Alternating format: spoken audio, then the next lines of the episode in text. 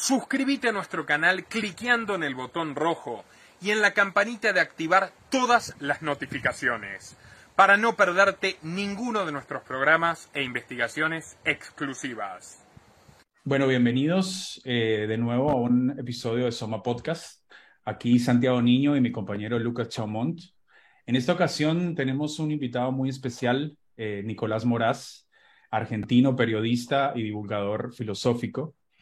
Eh, bueno, vamos a, leer su, biografía. Es un personaje bastante conocido, pero, pero bueno, para, los que, para algunos que no lo conozcan, creo que, es, importante. Vamos a leer la biografía y después vamos a, ir preguntando cositas y, empezando a sumergirnos en, lo que será la, entrevista. Bueno, eh, Nicolás Moraz es un periodista y divulgador filosófico con una extensa trayectoria en prensa, radio y televisión. Ha publicado en Libertad Digital, Infobae, La Voz del Interior, NT, NTN24, Hispan TV, Sputnik News, Sputnik News, entre otros medios. Conferencista internacional, disertó sobre las ideas de la libertad en una decena de países. Fue un investigador del Centro para una Sociedad sin Estado, expositor habitual de la Red de Estudiantes por la Libertad, miembro de Bastiat Institute y recibió el premio Ricardo Couden en el 2004 en reconocimiento a la lucha por la libertad de comercio y el empoderamiento social. Presidió Libertad y Equidad, asociación civil, laica y apartidaria, abocado a contrarrestar el avance del, feminismo autoritario en América Latina. Desde octubre del 2019 elige el canal de, dirige el canal de YouTube Los Liberales, eh, con más de 370 mil suscriptores y 50 millones de visitas, que consolida como un importante medio de comunicación alternativo y el principal espacio de difusión anarcocapitalista en el mundo hispano. ¿Cómo estás, Nicolás? Bienvenido. Un gusto. ¿Qué tal, Santiago? Lucas, un placer. Mínima corrección en el año 2014, pues en el 2004 tenía 10 años. Ay, no, perdón, disculpa, disculpa. No hay ningún tipo de, ningún tipo de problema. A veces pasa eh, cuando, cuando uno lee tan rápido. Y un saludo para toda su audiencia. Gracias, gracias. Bueno, nosotros tenemos eh, bastantes preguntas eh, en un tema muy, en, un, en una línea muy variada de, de, temas, porque bueno, tú abordas bastantes cosas en tu canal y eres bastante constante. Entonces, eh, hicimos como un resumen de los puntos claves que, que, expones y bueno, queremos ir como, como preguntándote y después, bueno, como, como, como se vaya dando la, la, la, conversación, podemos bifurcar la cuestión y todo eso. Pero bueno, lo primero que queríamos preguntarte es, eh, ¿cuál fue la causa o experiencia primaria que te inspiró para seguir este camino de libertad y de verdad? Probablemente mi natural confrontación contra la autoridad y contra lo que querían obligarme a reconocer que estaba establecido ya desde la escuela. Yo aprendí a leer a los cuatro años mi abuela me ayudó, era una persona muy culta, una profesora políglota, un encanto de mujer. Eh, yo aprendí a leer a los cuatro años con eh, una pequeña enciclopedia ilustrada para adolescentes de historia griega. Eh, desde entonces me apasionaron esos temas, de la historia pasé a la política, de la política a la filosofía política, y ya en la escuela primaria, que yo la realizo en la Argentina en el contexto de, a ver, estos años eh, donde yo tenía 10, 12, primer gobierno kirchnerista, hay una gran bajada de línea doctrinaria por parte de las maestras, siendo una escuela privada salesiana, donde nos adoctrinaban más con, progresismo que con cristianismo, pero las dos cosas estaban perfectamente mezcladas. Eh, yo me revelo ante eso constantemente. De hecho, recuerdo un episodio en el cual una maestra me dice, estábamos discutiendo lo que ocurrió en los 70 y yo sostenía ya que tanto los militares como los terroristas eran igualmente criminales. Y ella me dice, bueno, si sabes tanto, pasa a dar la clase. Entonces yo me paré en un acto de rebeldía, eh, borré lo que había en el pizarrón y empecé a explicarles lo que yo sabía de la CONADEP y el nunca más a mis compañeros con 12 años. Eh, bueno, si querés un hijo, eh, ahí tenés. Eso me generaba algunos problemas con mi familia. Yo también siempre era un chico muy individualista, no era una persona especialmente problemática en cuanto a fugarme de la escuela o hacer un desastre, no, era siempre una cuestión intelectual. pero como no me gustaba acatar lo que consideraba que era injusto, yo me terminé yendo de mi casa a los 15 años, después de escaparme varias veces. A los 16 mi abuela me ayuda y yo me independizo, eh, me alquilo un departamentito y ahí me pregunto qué es lo que tengo que hacer eh, para sobrevivir. Y en aquel entonces, con 16 años, yo era un, un altanero, por supuesto, pero perfectamente consciente de que no eh, servía para otra cosa en la vida que para escribir, leer y hablar. Entonces dije, bueno, listo, periodista. Así empezó todo, digamos. Postulé a, una bolsa de trabajo durante varios días, eh, buscando, obviamente me rechazaban en todas partes, hasta que vi un puesto muy mal pago, pero una oportunidad excelente para alguien que no tenía ninguna experiencia, eh, que era eh, ser corresponsal del Libertad Digital, que era un diario, es un diario conservador español que yo seguía, eh, y dije, bueno, esta es la mía, yo conozco el diario, escucho en la radio española a través de internet al dueño, más o menos me identificaba con la línea editorial, hoy para nada, pero bueno, en ese momento sí. Desescribí, mentí la edad, lo reconozco, eh, y bueno, al poco ya estaba viajando a entrevistar gente como por ejemplo el premio Nobel de Literatura de aquel año, Mario Vargas Llosa, eh, con el cual tuve una discusión un poco, un poco ácida y fueron mis primeros pasos en el mundo de la comunicación. Siempre en simultáneo al liberalismo. O sea, yo empecé leyendo Stuart Mill un poquito antes de eso y ya en, el 2011, con la ayuda de, de, personas bastante generosas que se toparon en mi camino y me abrieron los ojos ante autores mucho más consistentes, empecé un camino de formación intelectual que sigue hasta hoy. Y yo en gran medida me siento en deuda con la vida, por más que hayan sido turbulentos esos primeros años, realmente tengo una vida maravillosa, puedo vivir de lo que amo, eh, genero contenido, eh, a veces, el, casi siempre el que quiero, mezcla con la demanda del mercado, pero incluso he podido llegar a generar el que realmente quiero eh, en la Academia Libertaria, compartirlo con muchas personas, muchos jóvenes, eh, que hoy están confundidos y no entienden lo que es realmente el valor de la libertad o lo entienden, pero los mm. han engañado en cuanto a, las soluciones políticas y otras, eh, eh, otros espejos de colores. Y bueno, tengo la oportunidad de, compartir parte de lo que he aprendido, así que eso. Te hago una pregunta, Nico, que justo traes a, colación un poco la temática de la educación. Y me parece que, creo que es un punto por ahí que muy interesante porque lo que veo es que la creación y cómo se sostiene el Estado viene muy de la maquinaria de una institución educativa que crea esa homogeneidad y que en algún punto impone una anulación de un pensamiento crítico y el direccionamiento de una docilidad, como un adiestramiento eh, de masa y cómo habían personas como por ahí, no sé si tal vez lo leíste, eh, Democracia y Educación de John Dewey, que hablaba de, toda una mirada, también de poder brindarle a la persona también una libertad. Y que creo de que para mí la instancia del, del niño es una capacidad creativa que lo más fundamental es la de la posibilidad de crear conexiones de una manera libre asociativa, sin tener todo el condicionamiento de una moral o de algo más como adoctrinante, como decir, bueno, es esta la temática. Y yo creo que permitiendo esa libertad de que, de que los niños puedan aprender, puedan desarrollar su entusiasmo como a manera de guía, es casi como darles como una capacidad de decisión, como un poder también de, de, poder eh, definirse a través de, de, sus intenciones y de sus descubrimientos, y no estar como alineándolos en base como a a un propósito que es mucho más utilitarista y de una formación que después deviene, bueno, en la explotación y el extractivismo que hace también una sociedad sobre cada individuo. ¿Considerás de que sería algo bueno dar como esta posibilidad de que como hay el unschooling y todas estas tendencias que quieren volver a generar una presencia? ¿O crees de que al mismo tiempo de tanto debilitamiento que generan estos modelos de Estado, puede ser peligroso porque al mismo tiempo no hay padres que sostengan esa libertad desde, desde un lugar convincente. Bueno, es una gran pregunta, Lucas. No leía Dewey, pero sin embargo, eh, por lo que me describís, es un pensamiento pedagógico similar al de Josiah Warren, que fue un anarquista individualista del siglo XIX, eh, que de hecho creó una colonia, Modern Times Colony, una colonia anarquista de libre mercado muy interesante. La terminó aplastando el ejército y pusieron allí un hospital psiquiátrico militar, ¿viste?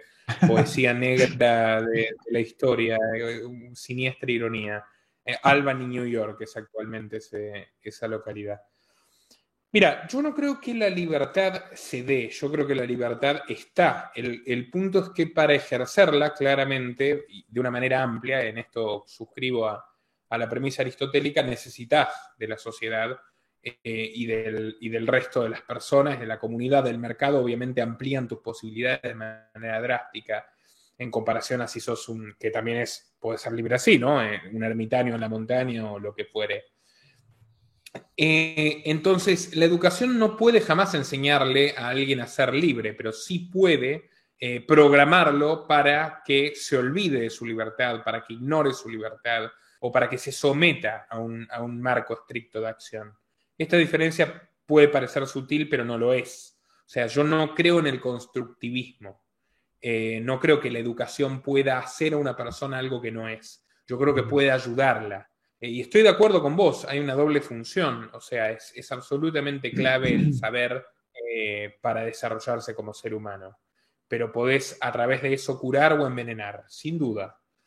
Mira, dos autores muy interesantes, bueno, en realidad hay uno que es, eh, en este sentido, Rothbard escribió un ensayo que se llama Educación Libre y Obligatoria, no es un experto en pedagogía Rothbard, pero es una linda reseña de cómo eh, el Estado se fue apropiando progresivamente de la escolaridad eh, con el fin de someter a las personas y robarles su libertad. Y él cifra el inicio de este proceso con la educación pública obligatoria eh, prusiana en el contexto de la reforma protestante. Los luteranos, viste que es parte de la reforma, es la idea de crear iglesias de Estado, ¿no? Los luteranos tienen la iglesia alemana, que era la iglesia de Estado prusiana, hasta el día de hoy la, Noruega en cabeza del rey noruego, la danesa en cabeza de la reina de Dinamarca, etc. Después los anglicanos hacen su versión con Enrique VIII.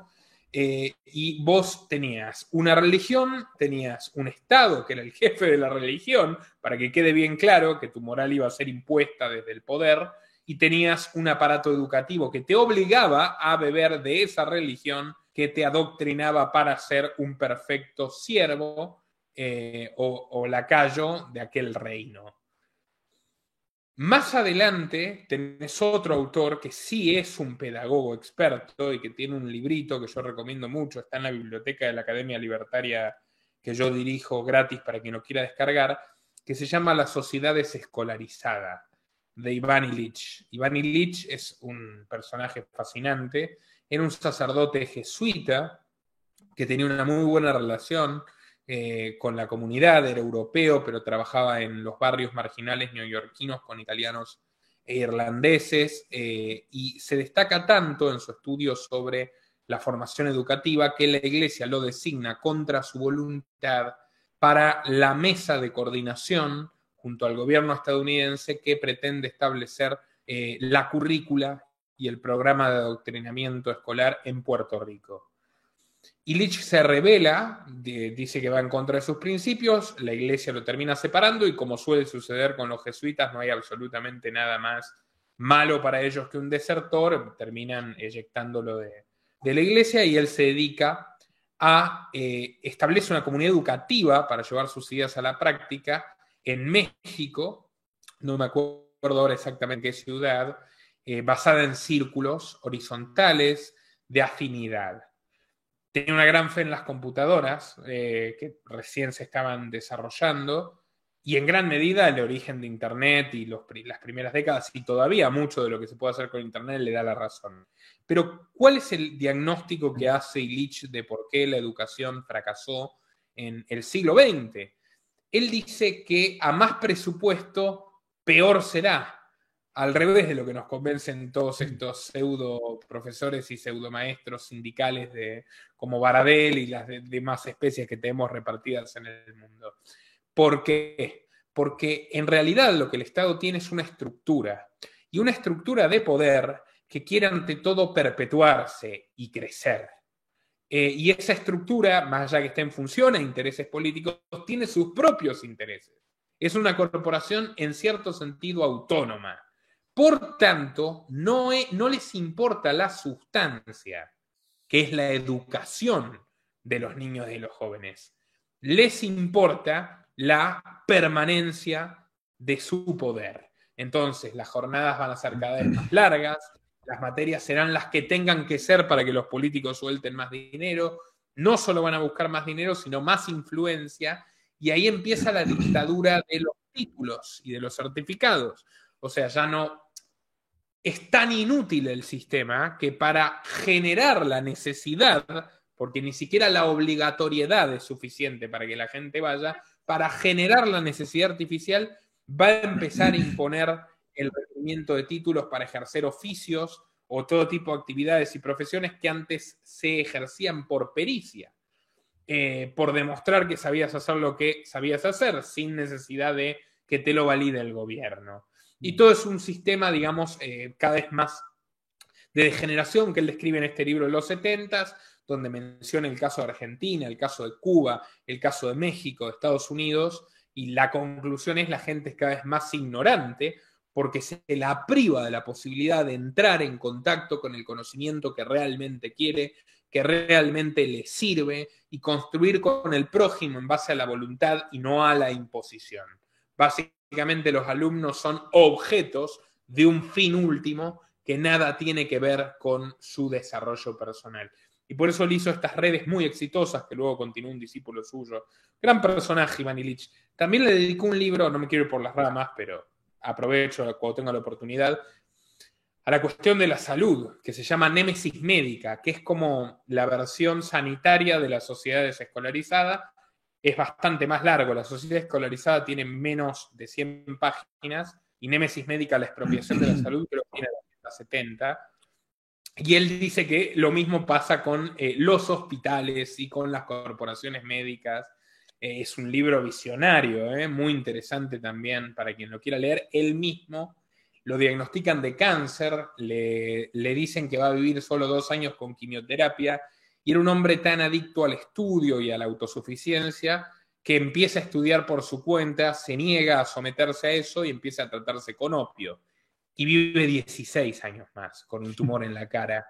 Y hay un periodista, una anécdota muy bonita, ¿no? Que lo va a visitar allá a las montañas de Cuernavaca, ya me acordé en México, eh, y, y Lich en un momento empieza a sentir dolor en el medio del diálogo, dice un momento, por favor, y se va a otro cuarto. Y el periodista que ya estaba informado le dice, eh, no se preocupe, Lich, yo no soy de la DEA. Entonces lo invita en una, ceremonia ritual, por así decirlo, bastante interesante. Eh, abre un cajón, saca el opio que va a fumar, se arrodilla, junta las manos y dice, Gracias, Señor, por este opio que me permite seguir viviendo para ayudar a los demás. Un verdadero piano, por más que no lo soy, ¿no?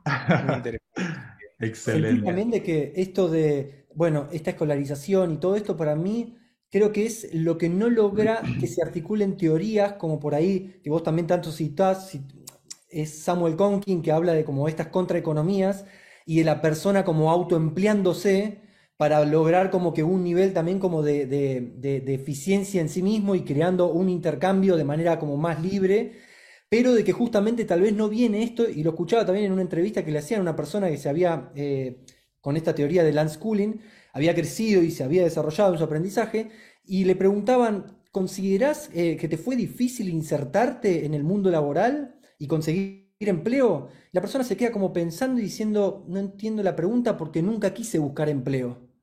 Y eso me pareció como algo, justamente es esta modalidad de, docilidad, de que uno no es creador de sus propias posibilidades, sino que tiene que ir debajo de un recibo de sueldo a poder pedir una estabilidad y una estructura eh, personal y económica. Y justamente por ahí es eso, tal vez, esta carencia de una educación que permita la libertad de un pensamiento crítico que se desarrolle y que la persona después sea la, eh, la que es... Eh, la capaz y la que pueda obrar un destino que no esté en consecuencia con un Estado, con un poder, con una autoridad, con una institución, sino que cree las condiciones, como tanto decían por ahí estos pensadores y, esta gente, pero que creo que eso, que era una teoría que estaba por ahí con la dificultad de que había existía sembrado toda una modalidad de educación que atentaba en contra por ahí de ese principio de libertad porque había un sometimiento y al mismo tiempo una comodidad de lo que brinda tal vez un em, ser empleado, tener un recibo de sueldo y no tener el, la, la, parte de incertidumbre y lo vertiginoso de algunas veces sufrir por una economía y venirse abajo una cantidad de inversión y una cantidad de, esfuerzo que uno tiene. Pero eso creo que por ahí se, mezclaba la parte de la educación con, con, lo que veía también con estas teorías económicas. ¿Cómo consideras de que si se puede existir en estos tiempos Tal vez teorías como la que proponía Conkin, como el agorismo, como, bueno, también hablas de las panarquías. ¿Qué podría hacer de que suceda o qué no está haciendo que obstaculice eso? Son muy buenas, muy buenas preguntas, con múltiples aristas. Me parece que en cualquier momento voy a tener que anotar para no perderme. Pero si me olvido de algo, recordame. Vamos por partes. Em, en primer lugar, hubo un, eh, un diagrama inicial de la educación pública para generar obreros y soldados, sí lo hubo. Eh, es, la, educación pública que florece en el siglo XIX, eh, que tiene que ver con la conformación de los estados nacionales, que es verdad, los luteranos fueron pioneros, pero que se empieza a extender por todo el mundo. Por ejemplo, aquí en Argentina lo desarrolla la generación del 80, con el fin de que los hijos de los inmigrantes eh, aprendan que si Roca se le antojaba o a quien fuere, los podían mandar a morir en el nombre de la banderita que obviamente representaba realmente los intereses de la clase dominante, no los suyos. Eh, y ese es el, inicio de la educación pública en todas partes. Pero, pero, em, yo creo que hace mucho que se fue perdiendo ese, ese eh, leitmotiv de preparar a la gente para trabajar en ningún lugar. De hecho, fíjate cómo se cierran progresivamente las escuelas de oficios. Eh, vos salís de la escuela, no sabes absolutamente nada que te sirva para el mundo laboral. Eh, y de hecho, dicho esto, la gente quiere un trabajo asalariado porque la doctrinan. De ninguna manera. Yo soy un defensor total del trabajo asalariado, por más que yo no estoy hecho para el trabajo asalariado, pero creo que muchísimas personas sí. O sea, necesitan no tener ese grado de incertidumbre, que es algo que no ve la izquierda e incluso no ve alguna postura más utópica con la que alguna vez coincidí del dentro del libertarismo que creen que el libre mercado perfecto va de de hecho, un gran teórico al respecto, Thomas Hoskin, que creía que con el libre mercado perfecto ya nadie iba a ser empleado, ¿no? ¿Y por qué? De ninguna manera. O sea, te aseguro que más de la mitad de la humanidad en condiciones de libertad absoluta prefiere tener un número fijo cada mes antes que arriesgarse a perderlo todo, como lo hacemos constantemente los emprendedores, los pequeños y medianos empresarios. Ahora, eso por un lado. Ahora, claramente que no hay agorismo, que es algo muy bueno, o sea, la contraeconomía, el entendimiento de que se puede debilitar la estructura eh, que te parasita, evadiendo impuestos, comerciando por fuera de los marcos de la ley injusta, siempre comerciando con acuerdos voluntarios, sin perjudicar a nadie, pero eludiendo el robo del Estado. Por supuesto que, el, adoctrinamiento estatal apunta a impedirte eso y apunta a impedirte cualquier objeción de conciencia.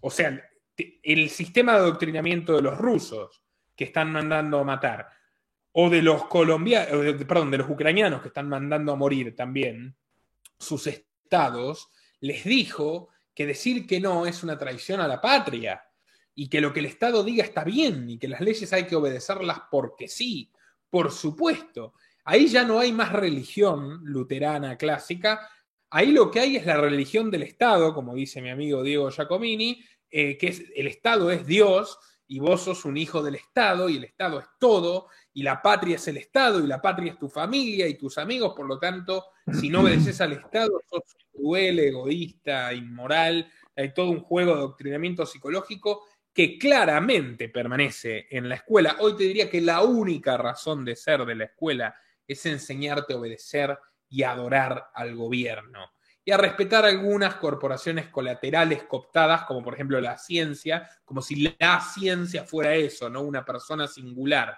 Eh, recién hice un programa con Nico Martínez Laje, que ustedes lo tuvieron acá, donde casi me caigo de la silla cuando me leyó que una funcionaria de la ONU directamente dijo somos los dueños de la ciencia. O sea, ya no tienen cara. ¿Cómo puede llegar a pasar eso y que no haya una revolución? Porque hubo millones de personas anestesiadas durante años en ese sistema de adoctrinamiento que, que, no te permite ver que la ciencia es la revisión constante, el pensamiento crítico, que, donde nulio sin verba, ¿no? Como el lema de la Royal Society, donde nada es absoluto, nada está dicho, no hay última palabra jamás. Pero vos no lo podés ver porque te enseñan que no, que el Estado y los médicos y, y los científicos y una serie de estructuras jerárquicas, de abstracciones, de ficciones, de un respeto inmerecido, con el cual te van programando para que el resto de tu vida obedezcas. Así que sí, en eso estoy de acuerdo contigo. Perdón, no me quiero ir, no me quiero ir por las ramas, pero sí creo que la educación es absolutamente clave. Y además, eh, por eso se empeñan tanto en las generaciones más jóvenes. O incluso el adoctrinamiento que emana desde el entretenimiento. Yo tengo un documental donde cuento toda la historia política que hay detrás de Netflix, donde también están hasta vinculados genealógicamente, por esos azares maravillosos de la historia, con Bernays, que habla mucho Nicolás, el sobrino de Freud. De la propaganda. Exacto, que a su vez es sobrino de Freud, o sea, ya es todo, ¿no? Es psicología, manipulación de masas explícita y entretenimiento. Y las series de Netflix, con mayor carga, todas tienen carga de ideología progresista pero, y, de enfrentar a la sociedad y de los nuevos cultos identitarios, de género, de esto, de victimismo, etc. Pero las que tienen mayor carga son las orientadas al público juvenil. Sí. Porque pese a la escuela, vos ya con 28 años como tengo yo, eh, ustedes tendrán 20 y pico, 30 y pico también, bueno, vos ya, está, ya tenés criterio propio, pese a todo, si sos una persona mínimamente inteligente, eh, pese a todo, vos ya te vas formando el criterio propio en base a la experiencia que es la, gran educadora, ¿no? En eso soy bastante eh, empirista y partidario de Hume. Ahora, si vos tenés 15 y tenés la escuela te adoctrina, pero la escuela es aburrida. Ahora, si Netflix te dice lo mismo, y entonces ya tu vida entera transcurre entre la cárcel escolar y un entretenimiento que convergen en la misma misión de adoctrinarte, es bastante más difícil que cuando crezcas quieras salir de la jaula o de la caverna. Es una cárcel perfecta prácticamente. Sabes que ahora que estábamos hablando de víctimas, eh, se me ocurrió una, una pregunta que, teníamos para hacerte, que a mí siempre me ha parecido eh, como, como, como esta cuestión de, de, digamos, como la élite malvada y la masa víctima. Siempre me ha parecido como que algo, algo me hace ruido en esa, en esa distinción, porque bueno, eh, digamos, en tu trabajo te enfocas obviamente en como señalar cuáles son los malos actores detrás de la manipulación global. Pero yo te quería hacer esta pregunta para ver qué piensas de, cuál es la aportación no solo de, de, la psicopatía de la élite hacia la masa, sino cuál, es el, cuál sería como, como, como la, aportación de la, masa hacia, de la masa hacia la élite, ¿no? Entonces, esta, pregunta la teníamos acá y, me, gustaría, me gustaría hacértela, eh, digamos, ¿Son la psicopatía y el totalitarismo de las élites actuales un reflejo del estado de conciencia de las masas? ¿Son un fenómeno que va de abajo hacia arriba, siendo la élite solo un espejo de la humanidad en general? ¿O son las masas víctimas de un pequeño grupo de lunáticos controladores? Bueno, a ver, yo creo que todas las personas tenemos, todas las personas tenemos, como decía Chesterton, aunque sea una pizca de, bondad en un instante de nuestras vidas y todos tenemos maldad. También tenemos instantes de mezquindad, de ruindad, de egoísmo, de celos, de, bronca, de lo que sea, de vanidad. Ahora, la lucha que libra cada persona a lo largo de su vida es entre cuál de los dos lados se va a, eh, digamos, decantar. La élite puede permitirse el privilegio de decantarse por exacerbar su maldad, su sed de poder y aplastar al prójimo, porque hay una sociedad que lo permite. Exacto. Porque hay una masa que lo permite. Estoy completamente de acuerdo contigo. Esto lo está hablando mucho Nicolás, eh, lo están hablando también en el mundo eh, angloparlante, algunos personajes libertarios de nuestras ideas, como Larken Rose, hay un psicólogo que se llama Matías Desmet. Eh, todo esto depende del consentimiento.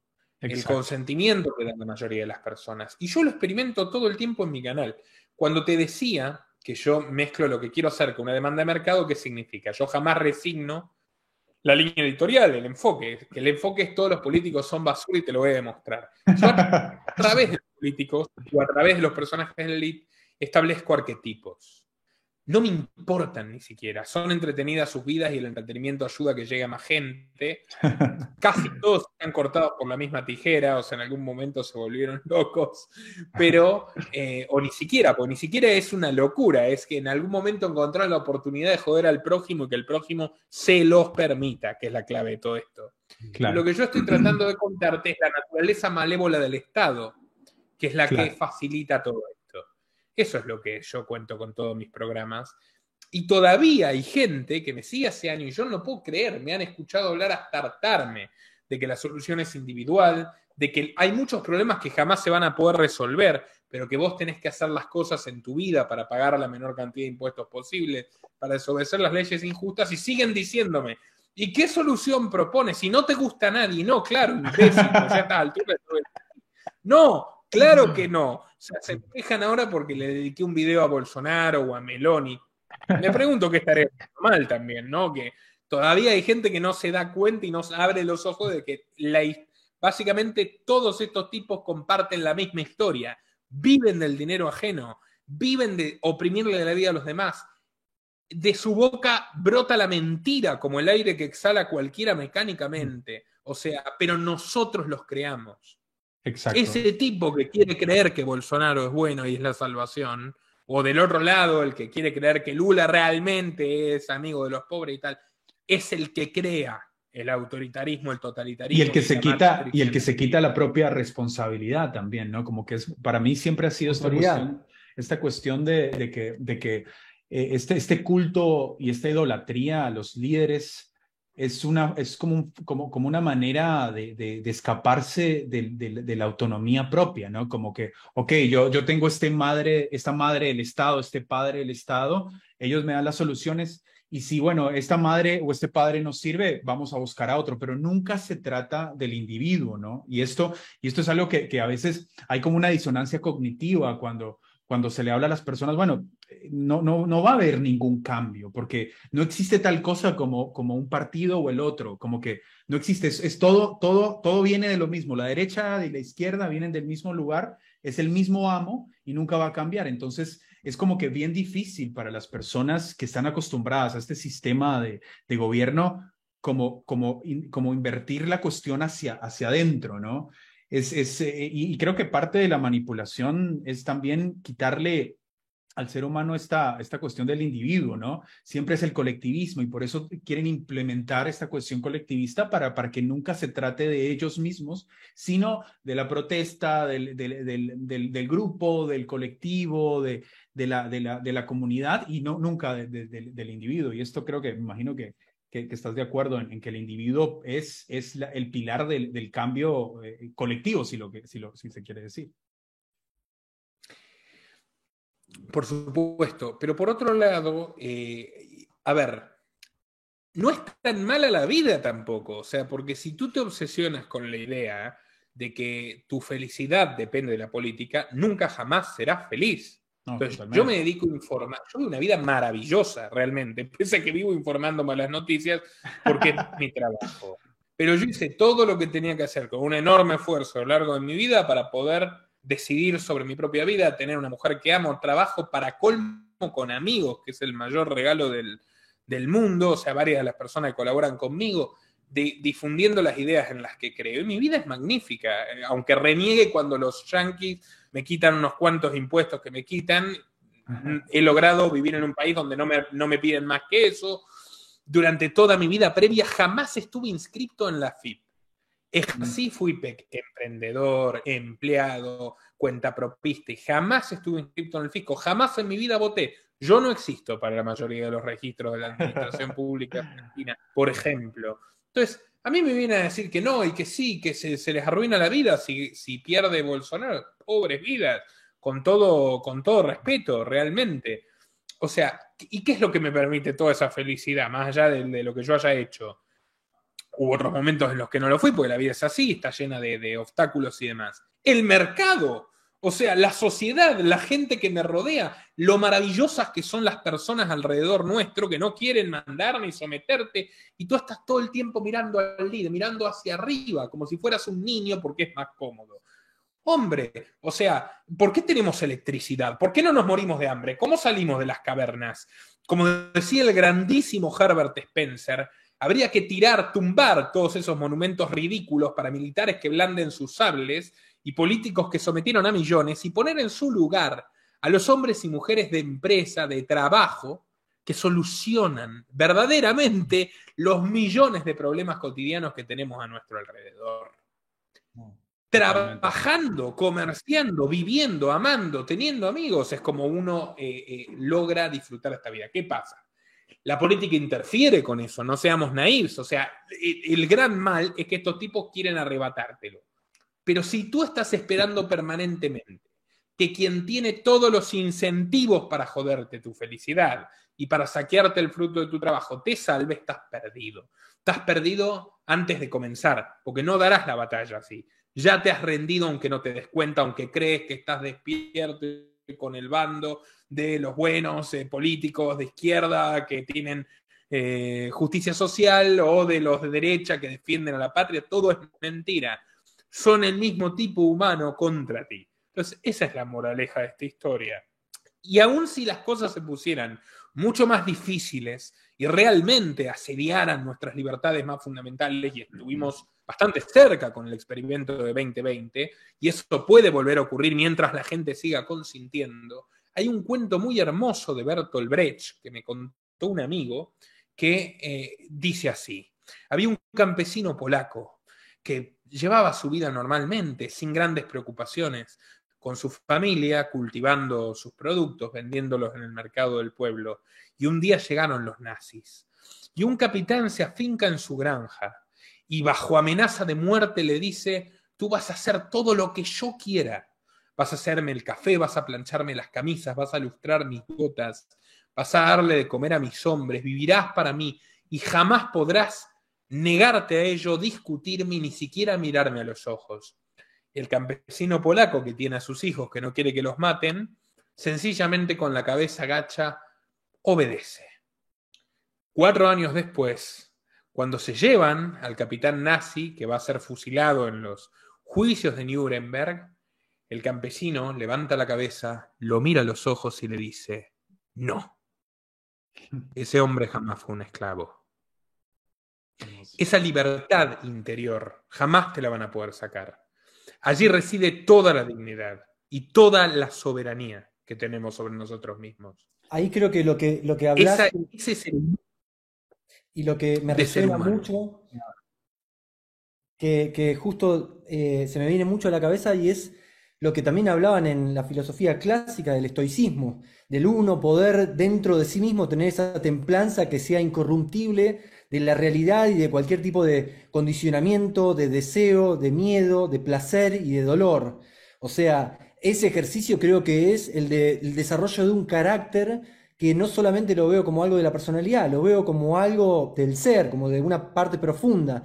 Al mismo tiempo, me parece, te pregunto, ¿crees que eso que vos decís y que por ahí también lo conecto con, el, con la idea del estoicismo, puede ser terriblemente complicado en una era en donde se está produciendo el deseo y se debilita la sociedad a través del placer? Como que... Mira, yo reconozco las virtudes de, los estoicos y de hecho cuando vos pasás ciertas cuestiones muy difíciles en tu vida, te forjan el carácter, a largo plazo yo las que me tocaron a mí las puedo agradecer y hablo de la experiencia personal porque es intransferible. O sea, no podría hablarte de qué es mejor para otra persona. No, no, no es por, por, por egocentrismo, sino porque te lo digo es mi perspectiva. Pero también hay una enorme virtud en el hedonismo. O sea, el placer, no podés dedicarte al, al placer sin miramientos de las consecuencias sobre tu vida y sobre la vida de los demás, pero jamás es lo que propuso Epicuro, por ejemplo que a veces se lo presenta como una antítesis de los estoicos. Él dijo que lo que tenías que hacer era cultivar tu jardín, que es todo lo que acabo de decir. O sea, la felicidad la vas a encontrar con tus amores, con tus afectos, con tus amigos, con tu trabajo, con tus proyectos y con tus sueños. Y no queriendo imponerte a los demás ni preocupándote demasiado por lo que ocurre fuera de eso. Entonces, la centralidad tiene que ser defender tu jardín, defender tu libertad, desde mi punto de vista, pero el placer es clave, o sea, es una sola vida la que tenemos, por lo menos desde mi modesta perspectiva. Hay que disfrutarla, hay que aprovecharla al máximo. De hecho, los totalitarios detestan. Mira, tiene una actitud dual que ha ido cambiando con el tiempo y que se alterna. Y todavía la vemos, es mixta. Por un momento odian el placer, en la medida que en ese territorio del placer, de la experimentación mental, física, etcétera, vos no obedeces.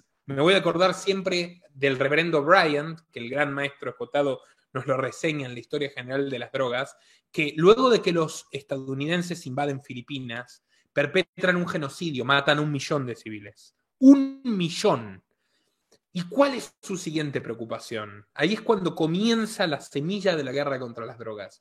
El reverendo Bryant escribe una carta, trabajaba para el gobierno, diciendo, hay que quitarles el opio, porque esta gente cuando fuma están ahí, están descansando, divirtiéndose, riéndose, y no trabajan para nosotros, no nos obedecen, no nos hacen caso.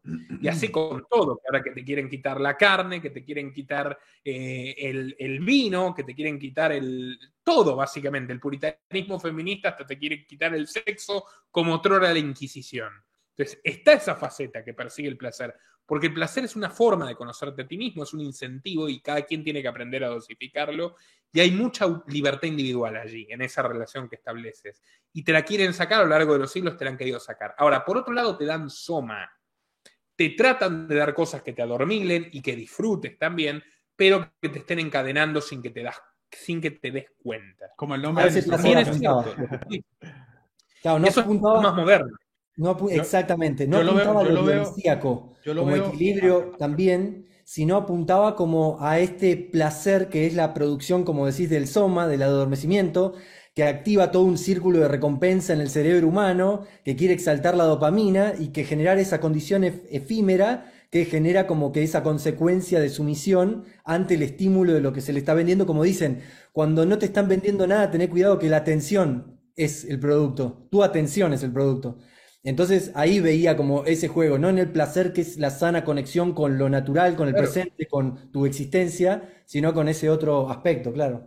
Sí, yo diría tiempo, tiempo que es finito. O sea, se apoderan de tu tiempo, garantizan que no estés haciendo lo que no quieren que hagas y que estés haciendo lo que ellos quieren que hagas.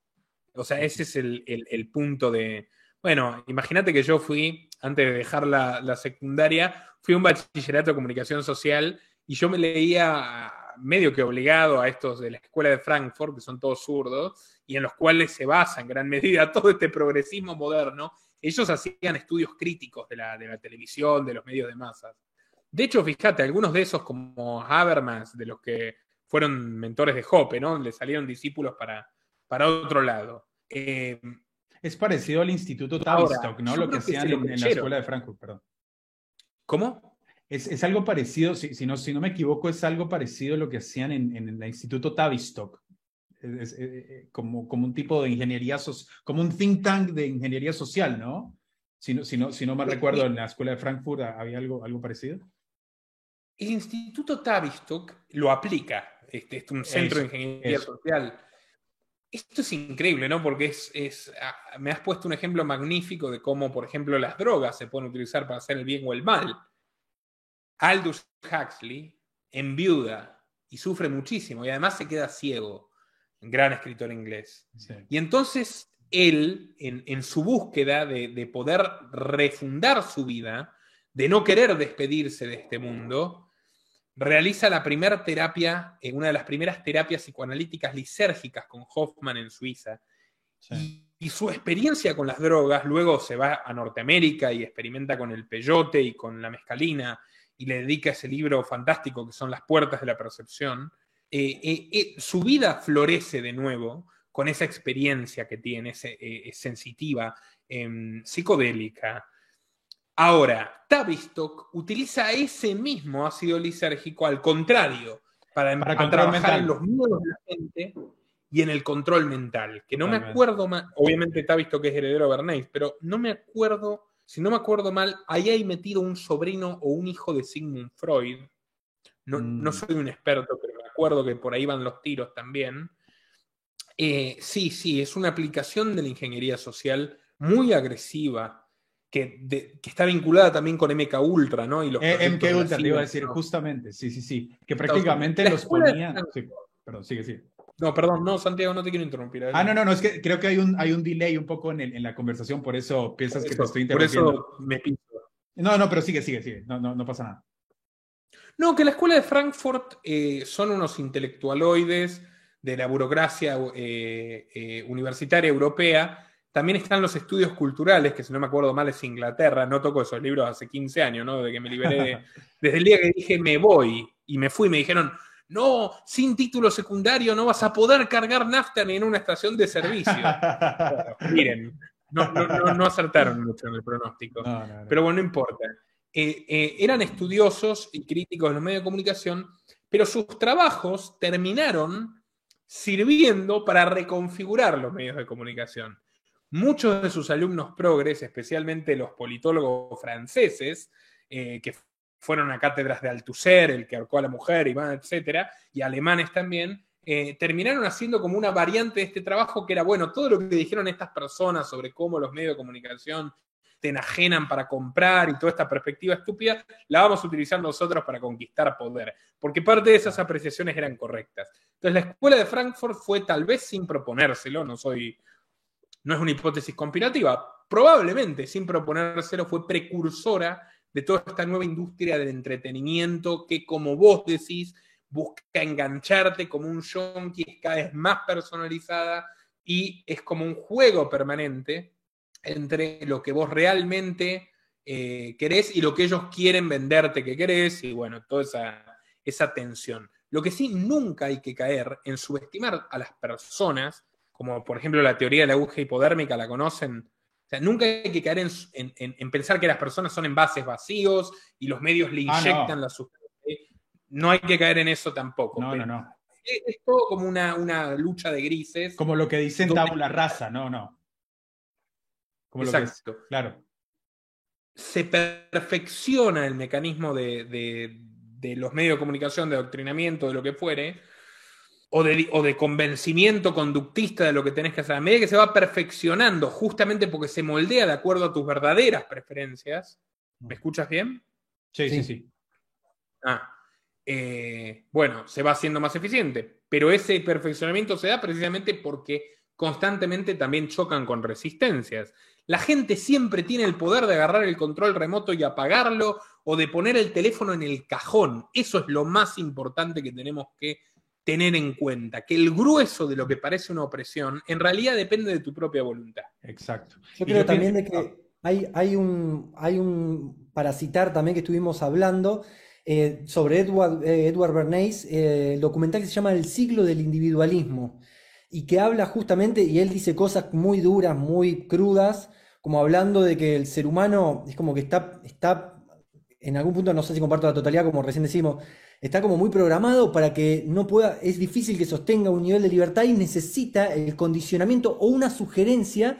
Lo que él decía era que se crea un contexto para que la persona no sienta estímulo, influencia y ninguna condición coercitiva y que lo sienta como que lo está tomando de manera propia la decisión. Y esa es la ingeniería social que decía, no puede venir rápido, tiene que ser una progresión muy lenta en donde la persona desarrolle todo un nivel de lecciones que por contexto de todo lo que creó y levantó y manifestó, ya lo obliguen a esa decisión que, quería de algún punto una, algún tipo de, poder, elite o algún tipo de, fuerza que, estaba produciendo también todo lo que sería esta, esta, esta intención. Y me parece como muy increíble también eso, de que puede ser que el ser humano siempre tiene esa capacidad creativa de rebelarse y de tener esa decisión, pero alguna vez se sucede de, que se genera de una manera tan eh, eh, intrínseca a la persona, tan sutil, que eh, no viene nunca por una proposición, una intencionalidad, por forzarlo, sino como por una lenta progresión que va direccionando de una manera casi invisible las decisiones de las personas. Va casi prácticamente al inconsciente a construir una fuerza que después lo obliga y que nunca sabe de dónde inició, qué era, no hay una acción directa y concreta, sino que es todo un contexto que creó en base a unas sugerencias muy sutiles y muy invisibles. Eso me parecía de ese, de ese documental que me parecía muy interesante también. Esas sugerencias, de mi punto de vista, no crean, o sea, esas señales no crean, estimulan. Por eso te digo que todos tenemos adentro nuestro un héroe y un villano, probablemente, eh, y nuestra vida pasa ahí en el medio. Eh, estimulan, estimulan algo que hay en todos nosotros, muy primario, que existe incluso antes de que haya lenguaje.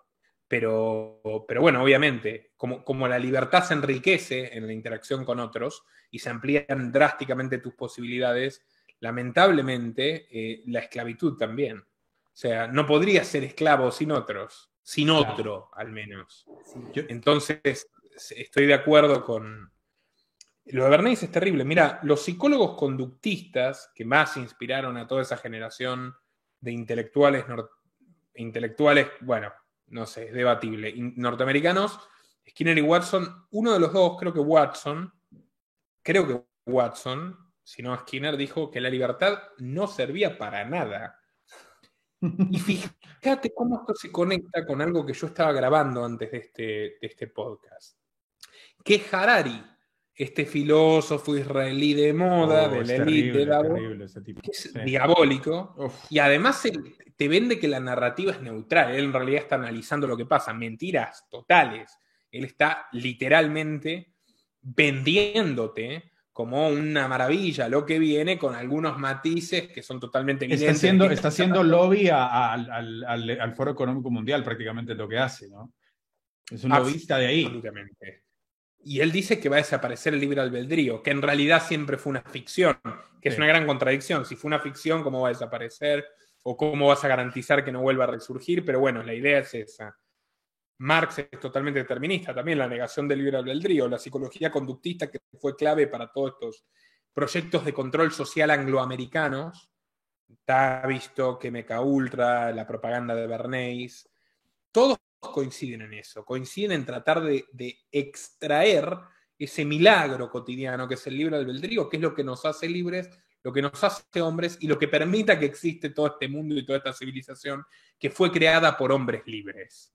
No hay nada, absolutamente nada relevante que haya sido hecho por esclavos, ni por esclavistas en consecuencia. Una de las grandes cosas que descubrí del maestro escotado, que va a vivir eternamente en todas las personas que leímos su obra, que, cuyo amor al conocimiento conmueve hasta las lágrimas. El otro día estuve hablando, y pronto voy a conocer a su hijo Jorge, estuve hablando también con, con Raúl, que novela que lo, que lo acompañó en sus últimos días. Algo que descubrí en Los enemigos del comercio es que la esclavitud jamás fue fructífera en ningún sentido para nadie. O sea, ni siquiera para el esclavista. Y esto es maravilloso porque la historia, la realidad confirma que el mm. esclavista es tan esclavo de su poder como el esclavo mismo. el esclavo mismo. Las mismas minas, mira esto lo estudió Montesquieu, las mismas minas, había una beta en Hungría y una beta en el Imperio Otomano. En Hungría eran explotadas del otro lado de la frontera imaginaria, las mismas betas, por hombres libres con salarios libres negociados con huelga que cobraban lo más que podían cobrar, y del otro lado por esclavos. Rendían cuatro veces más las mismas minas producidas por hombres libres. O descubrir, por ejemplo, que es mentira que los judíos fueron esclavos en Egipto, que es un, hallazgo arqueológico reciente, eran, eran hombres libres, eran arquitectos además, y los obreros eran hombres libres que hicieron huelga y el faraón les concedió sus reclamos. O sea, las pirámides no fueron hechas por esclavos. Casi ninguna maravilla, ningún invento, ningún, ninguna obra de arte fue hecha por alguien eh, que estaba condicionado enteramente a la voluntad de otro. Muy, muy cierto, muy cierto, eh, Nicolás. Quería, quería que, cambiáramos un poco, fuéramos por un lado, eh, que, personalmente me interesa mucho porque ya que, que nos empezamos a acercar más a una autorreflexión, como más, eh, digamos, del ser, de la persona, del individuo, eh, siempre está esta cuestión de lo, lo espiritual, ¿no? De, lo espiritual que, que a veces se, se, confunde con lo religioso, que para mí lo religioso es todo menos espiritual, en mi punto, en mi punto de vista. Pero bueno, la religión se ha estado sea, ha sido utilizada para, la, para, la, para, el control y la dominación. Entonces yo tenía esta pregunta que tenía eh, para vos eh, y ese, te la encuentro, si no, te la, te la, te la pregunto, sí, porque la tenía más. Bueno, aquí está. ¿Qué papel juega la religión en un, en un futuro descentralizado? ¿O crees que ese, que, que ese escenario nos llevará a un secularismo generalizado? ¿O surgirá una nueva clase de espiritualidad más libre y orgánica que no se dé por revelación divina, sino por autorreflexión profunda al, nivel del individuo? Prácticamente es, ¿juega un papel la religión en un futuro? ¿Crees que es algo inherente, una, una, una religión organizada? o esto va en contra totalmente de, las ideas de, la libertad y de la autonomía del ser humano? No, a ver, bueno, este es un tema de, muchas texturas y superficies eh, y, que, creo que no, no soy, no estoy tan a la altura para una respuesta eh, perfecta, pero podemos empezar a ensayar eh, lo que hay. A ver, por un lado, la espiritualidad es inherente al hombre. Por el otro, las religiones nacen de la espiritualidad, de la búsqueda de espiritualidad y la búsqueda de, trascendencia. Es totalmente natural eh, la espiritualidad del hombre y por lo tanto es totalmente natural la religión. La religión organizada lucra, expolia eh, esos sentimientos, esos deseos, ese miedo a la muerte, ese miedo a no volver a ver a quienes amábamos, que son totalmente naturales, eh, inherentes al ser humano y termina generando catástrofes, eh, catástrofes violentas, planificadas, con gente que se frota las manos manchadas de sangre todos los días de su vida, escalando en el poder, explotando la fe cándida e ingenua de otros. Bergoglios, Torquemadas, Mahomas eh, del mundo y de la historia, ¿no? Eh, a ver, yo creo que siempre que haya humanidad va a haber espiritualidad y siempre va a haber religión. Sin embargo, no hay eh, dos cristianismos iguales. Hay un cristianismo, por ejemplo, por cada cristiano. Eh, mm. tú tienes eh, a un Illich, que realmente, desde mi perspectiva, se abrazó a hacer el bien por el prójimo, pero también tienes a los, estos guerrilleros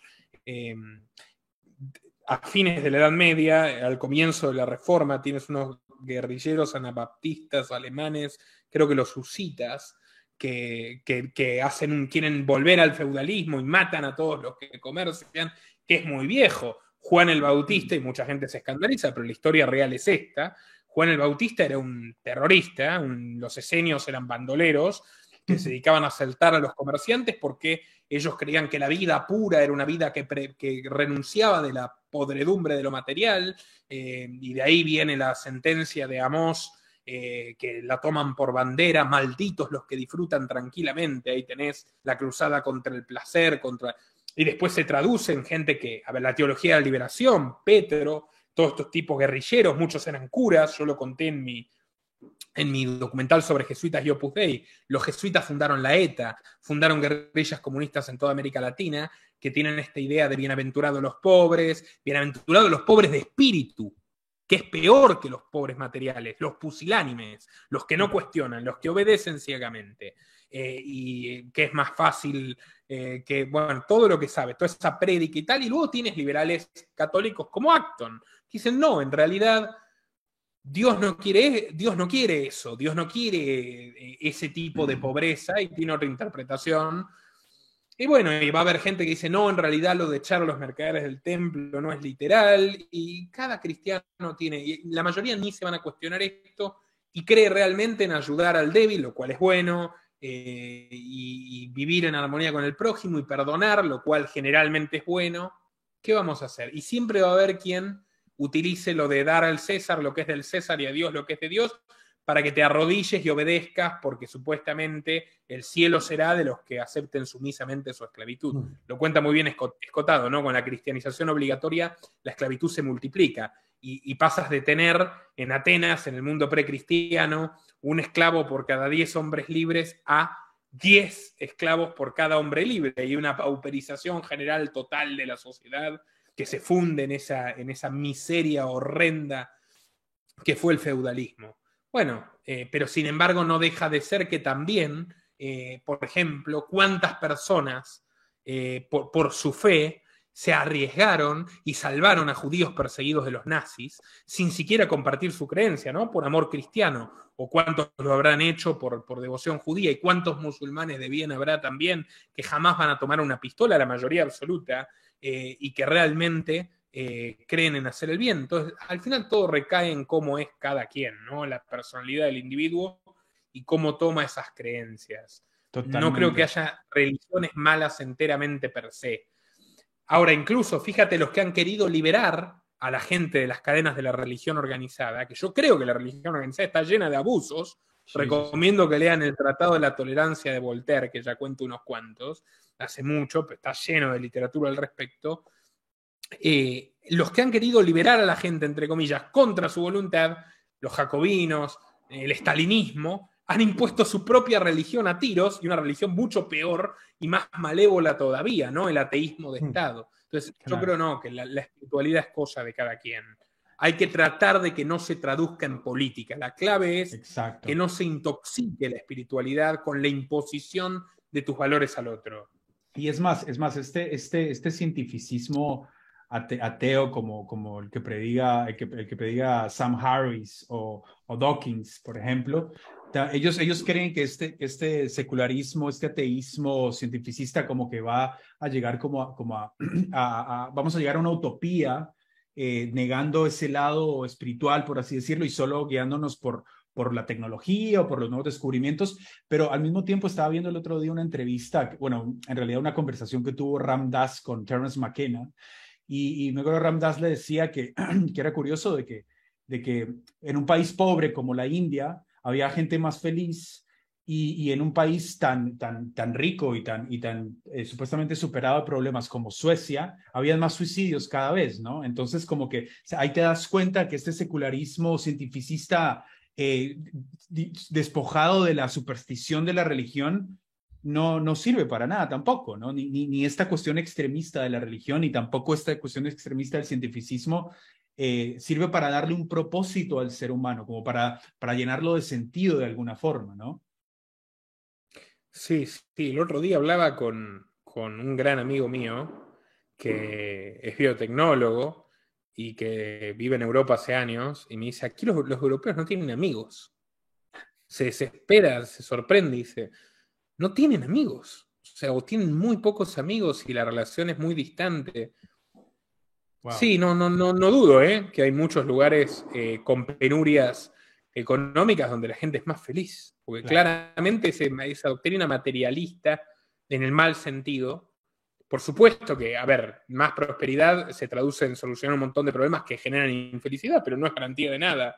Eh, no, estoy de acuerdo contigo y estoy de acuerdo con lo que dices, ¿no? Esa, esa religión atea, estatista, cientificista, igualitaria de los países nórdicos. No hay nada que me produzca mayor repugnancia. Totalmente.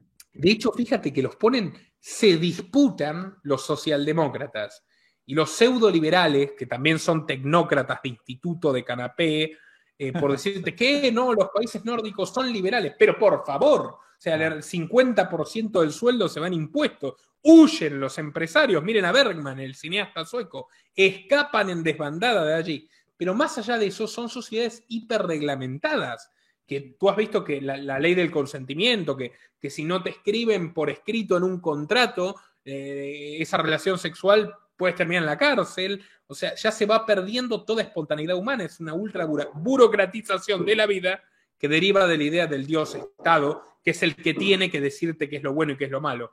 Y lo que tú decías, sí, Harari, por ejemplo, dice que todas las religiones, no sé si se escucha, hay fuegos artificiales, ¿no? Alguien está festejando algo. Aquí en Latinoamérica hay gente que festeja cosas. Todas las religiones desaparecerán en favor del posthumanismo y la religión de Silicon Valley que él estaría forjando, ¿no? Qué siniestro, por Dios, es siniestro, la verdad que, ¿sabes que Ahorita, ahorita se me, se me vino algo a la cabeza que, que viste que el liberalismo eh, como que ahora se convirtió, porque tú, tú, te, tú te proclamas como, como liberal, pero, pero ahora el liberalismo se vende como este progresismo de izquierda y todo eso. ¿Cómo sucedió para, para ti esta, esta inversión de, de lo que significa ser liberal, no? Porque ahora, ahora parece que los liberales de verdad son más conservadores en realidad, porque toda la visión liberal se está llenando de toda esta cuestión de ideología de género, de lo políticamente correcto, de todas estas cuestiones eh, tipo de, del, del, medio ambiente, eh, etcétera, etcétera. Ya, ya, ser, ya decir que sos liberal no se sabe si estás hablando de que sos eh, un izquierdista progresista o si sos un liberal como lo que era, digamos, el liberalismo clásico, ¿no? Entonces, ¿cómo, cómo, cómo crees que sucedió esta inversión? Que no era de derecha. De hecho, no era de derecha el liberalismo clásico, del cual he bebido muchísimo y del cual nace el anarquismo liberal que, pregono. A ver, e, es probablemente la filosofía más prostituida de todas. Creo que es un fenómeno general, con ecuanimidad. O sea, hoy por hoy uno utiliza, yo estoy de acuerdo con mi amigo el gentilhombre, no sé si conocen su magnífico canal que hoy se vulgarizan las categorías políticas, se le dice fascista cualquier cosa, comunista cualquier cosa. Totalmente. Y yo mismo lo hago a fines coloquiales y demás. Pero si vamos a lo preciso, el liberalismo no tiene nada que ver ni con la derecha conservadora que hoy prolifera en América Latina usurpando su nombre, ni con la progresía ultraestatista que se llama liberalism en el mundo anglosajón. Es una palabra polisémica de origen español, liberal, que significa, en su tercera acepción, RAE, tolerante con las costumbres del prójimo, eh, buen vecino. Eh, es básicamente un sinónimo de tolerancia. A ver, la filosofía liberal se desarrolló en varios lugares sin tener necesariamente esa denominación. Yo siempre pongo un gran ejemplo, antes de que exista Internet, en el periódico Liberty del estadounidense Benjamin Tucker, a fines del siglo XIX, se publicaban los artículos de Spooner, que no se decían liberales, los liberales americanos, eh, de Spencer, que sí se decía liberal en Inglaterra, y de Gustave de Molinari, que tampoco se decían liberales, en, el mundo francés se decían economistas. Economista era sinónimo de liberal. O sea, eh, la economía política era el liberalismo, cosa que también Marx habla así, porque en Alemania era parecido, toda la, filosofía continental. Pero pensaban lo mismo. Ahora, llega un momento donde ya hay un consenso de lo que es liberalismo, que es la defensa de la libertad individual como valor máximo, eh, de la igualdad de derechos, la equidad, que es lo contrario a la igualdad de esta forzosa que quieren imponer y que ringe contra la naturaleza humana, que es que todos somos igualmente libres y merecedores de que se respete nuestro derecho a la vida, a la libertad de la propiedad privada y el libre mercado.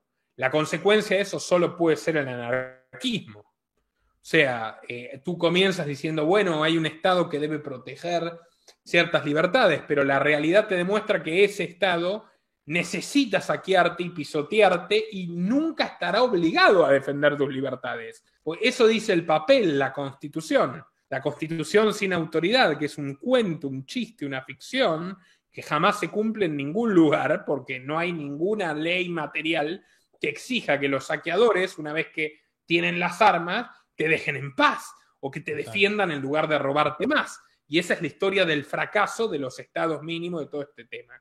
Pero bueno, en fin, el liberalismo escala anarquismo en Francia, con el paso entre Bastiat y Molinari, en Inglaterra entre liberales como Hume y Locke y Spencer y sus discípulos, que ya concluyen que los partidos liberales son una estafa y demás, en Estados Unidos, con el paso de Payne y Jefferson y tal, a Spooner y compañía, los anarquistas de Boston. No quiero aburrirlos con esto ni hacerlo demasiado técnico. Pero cuando el liberalismo conquista, y nominado incluso, eh, los mayores progresos de la historia de la humanidad, cuando el capitalismo, con sus imperfecciones y todo, pero cuando el capitalismo de relativo, de relativo libre mercado en 20 años logra pasar del telégrafo, de la carta al telégrafo y al teléfono, en 20 años, de la vela a la luz eléctrica y del caballo al auto y al avión, la famosa Belle Époque, cuando se van apagando las guerras, cuando los pueblos empiezan a hermanar incluso contra la voluntad de sus gobiernos a través del intercambio, Obviamente hay muchísimos damnificados, la, nobleza, que antes digamos, se ve totalmente amenazada por la burguesía, profundamente anticapitalista, los socialistas, todos estos tipos que creen que porque son intelectuales merecen ser mantenidos y dirigir una república platónica y desprecian a la gente que trabaja y resuelve problemas reales.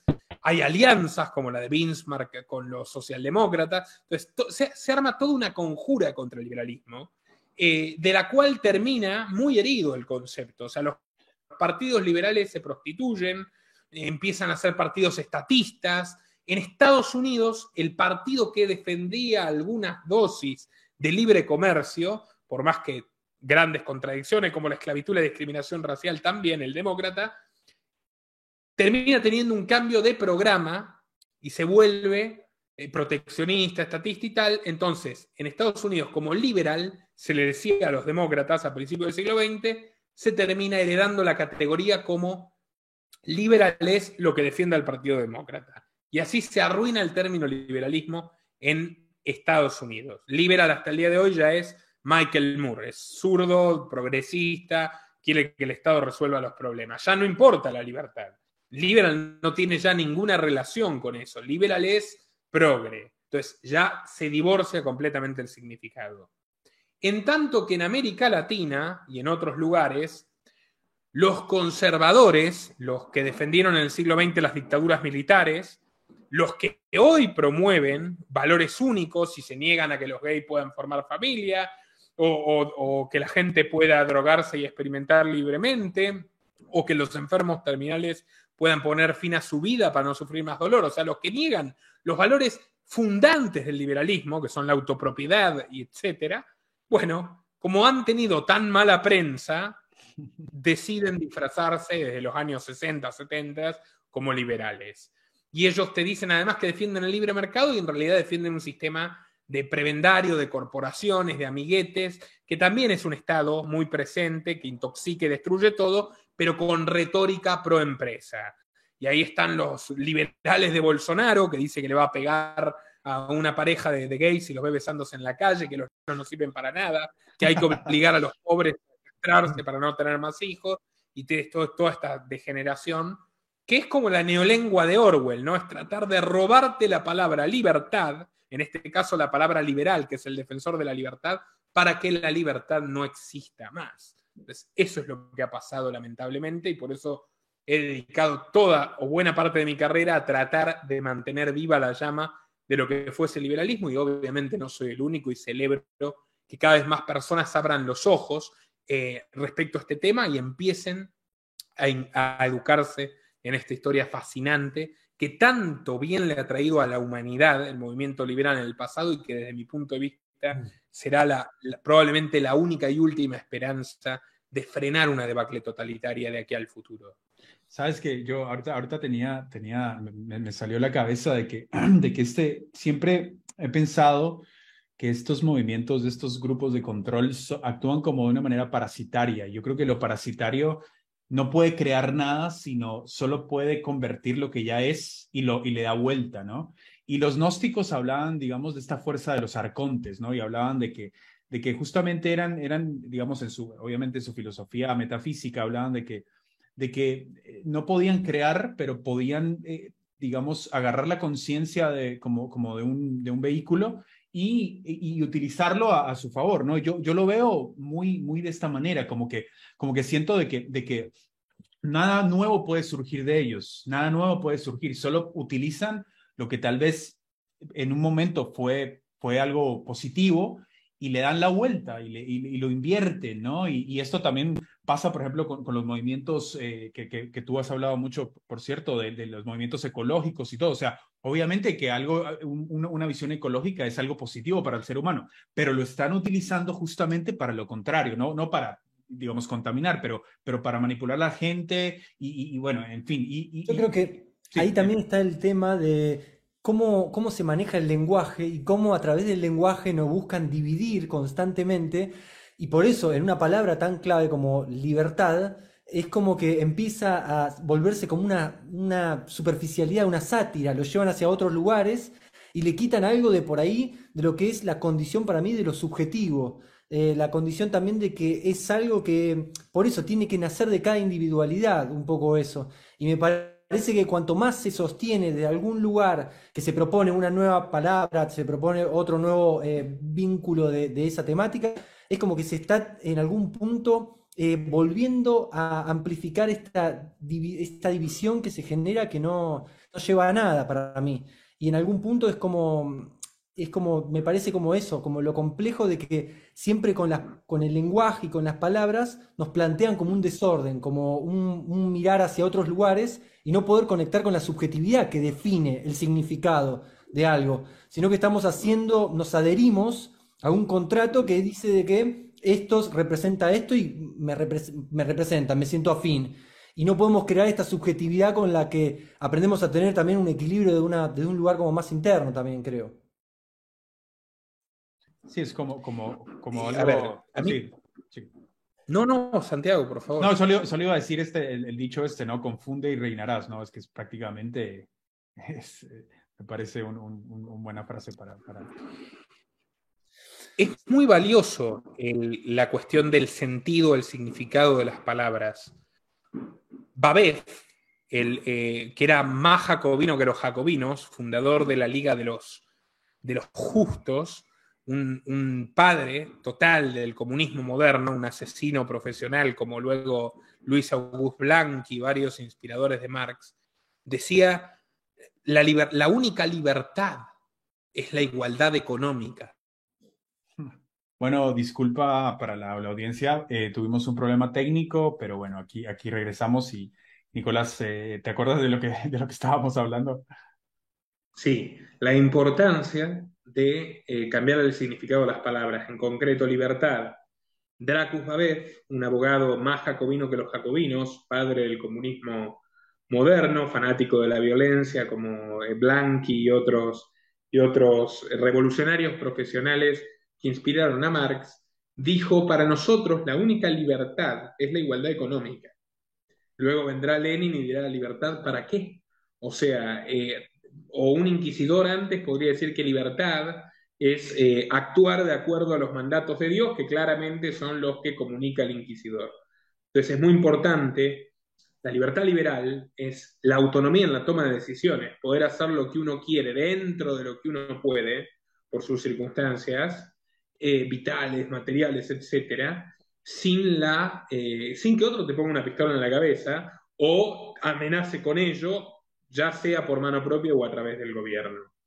Esa es la libertad, desde mi punto de vista, más inclusiva. O sea, la libertad de que los gays puedan hacer lo que les parezca y los conservadores religiosos también. O sea, ni prohibirles la misa a uno, ni prohibirles eh, su, formar una familia a otros. Totalmente, y es, algo que, de lo que hablamos con, con, Nicolás Laje, que tuvimos también el honor de tenerlo en, este programa, un compañero y colaborador tuyo, hablamos justamente del derecho natural, ¿no? De que todo, todo viene de, esa, de, ese, de esa, ese derecho que, que, ya no tiene nada que ver con una constitución ni con nada escrito, sino es el derecho que todos los seres humanos tenemos a la libertad de expresión, a la libertad de, en, nuestras propias acciones y pensamientos, ¿no? Entonces creo que ese es el, para mí también, el, significado de libertad real, por así decirlo. Y bueno, teníamos un par de preguntas más, ya que te, podríamos tener por, por horas y horas y horas y no, no, no, no pudimos eh, preguntarte muchas otras cosas que teníamos, pero bueno, eh, ya que eh, hay muchos diversos temas que tocas, pero pero este es un pilar bastante, para mí, eh, importante de, la, de la agenda que se quiere pujar eh, para controlar y manipular a la humanidad. Y es esta, esta, este, este concepto del patriarcado. Yo te, quería preguntar, ¿existe realmente el patriarcado? No, no, para nada, Santiago. Qué interesante conversación igual, porque a mí me, me cansa un poco, y por eso he dejado de dar entrevistas, que siempre me preguntan de los mismos temas o he bajado el ritmo. Y esta, esta conversación ha sido magnífica. por mérito exclusivamente suyo, tuyo y, de tu compañero Lucas.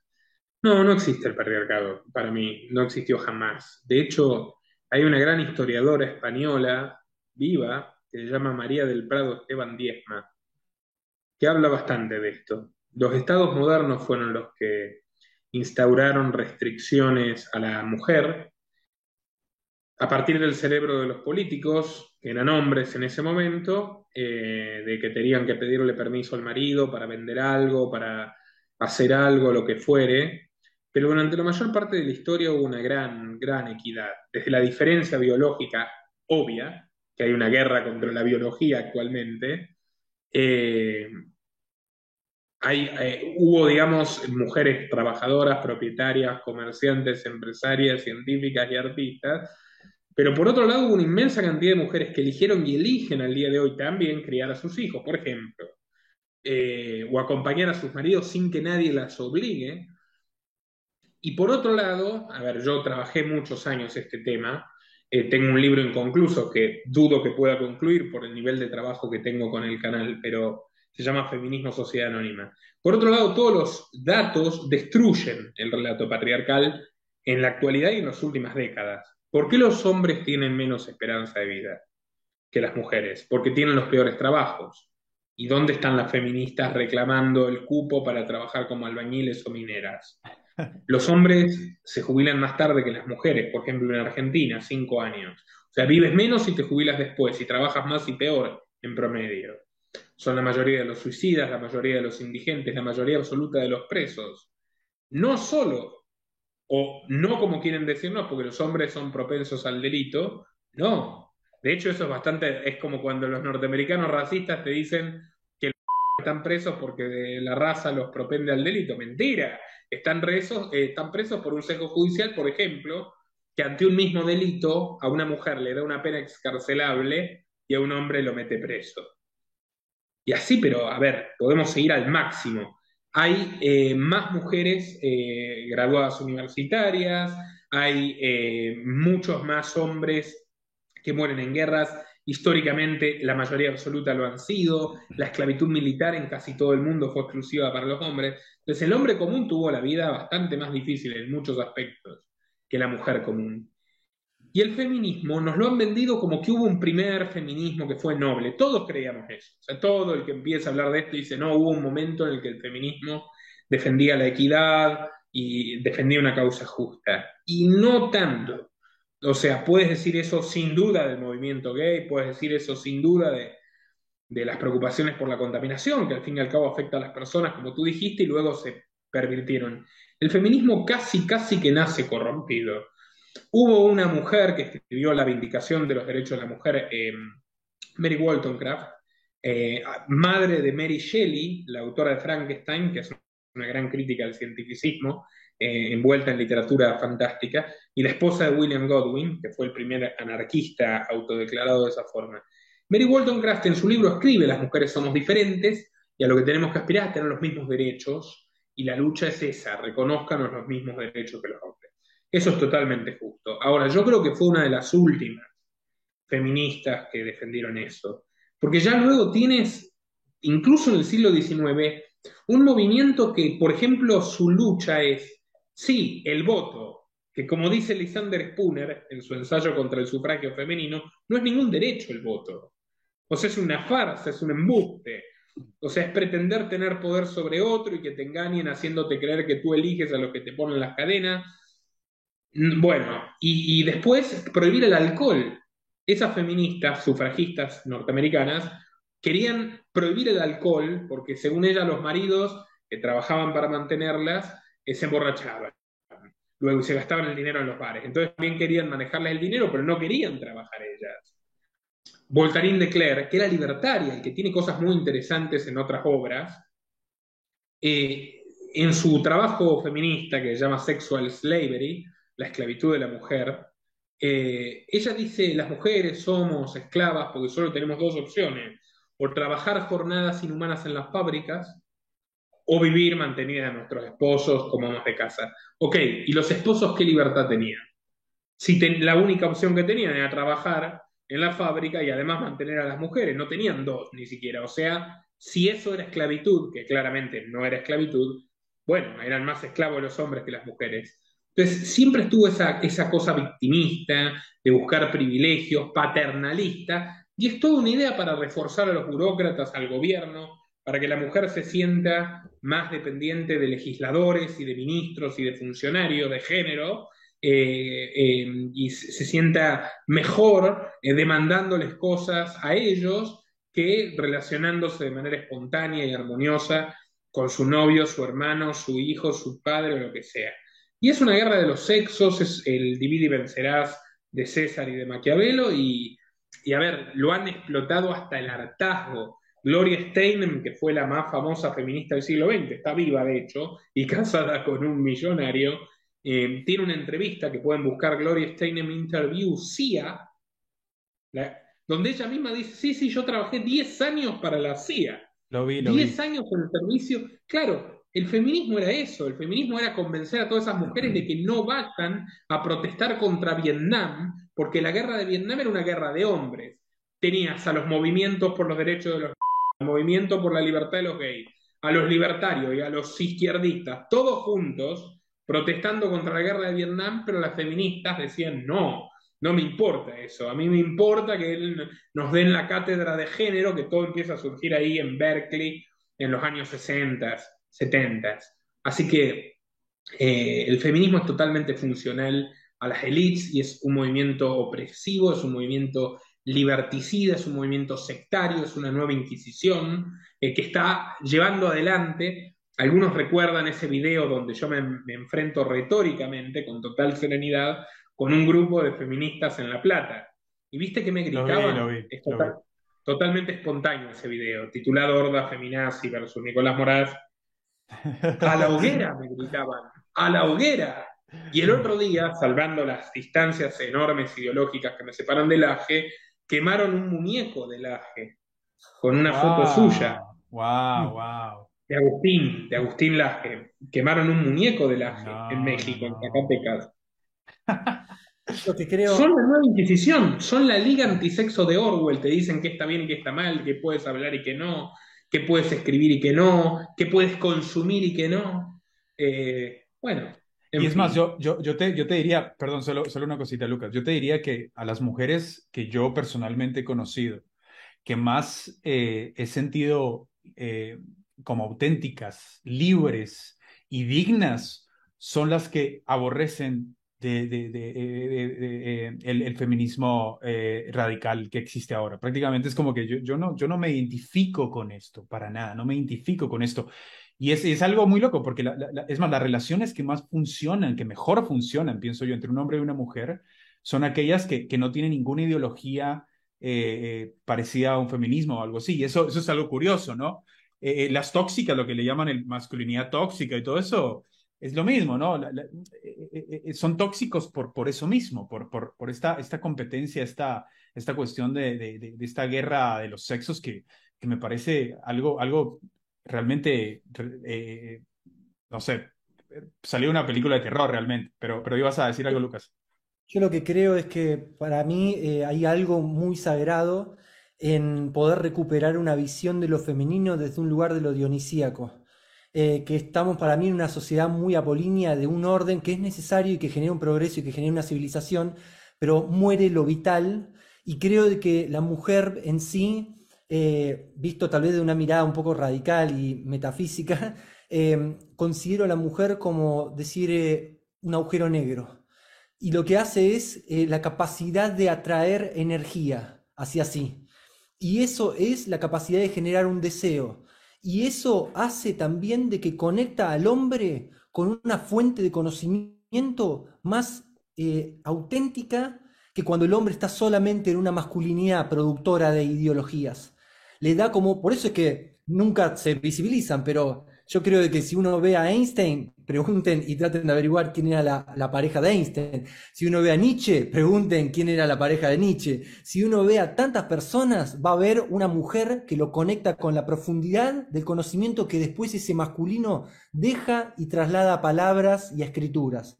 Y creo que esa posibilidad de que la mujer no ya como decir una musa o algo así que algunas veces se ve como inferior al, al, artista, sino como la fuente de la creación, es como decir el vacío que genera el inicio de la vida, es la conexión que da un centro de profundidad para que el masculino logre crear una vida significativa.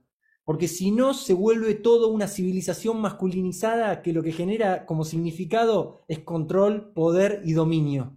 Y justamente es en lo que llevamos hacia esta civilización y que creo que tiene mucha importancia el devolver a lo dionisíaco como un lugar de, también de confrontación con el caos. Y eso me parece lo sagrado también de lo femenino.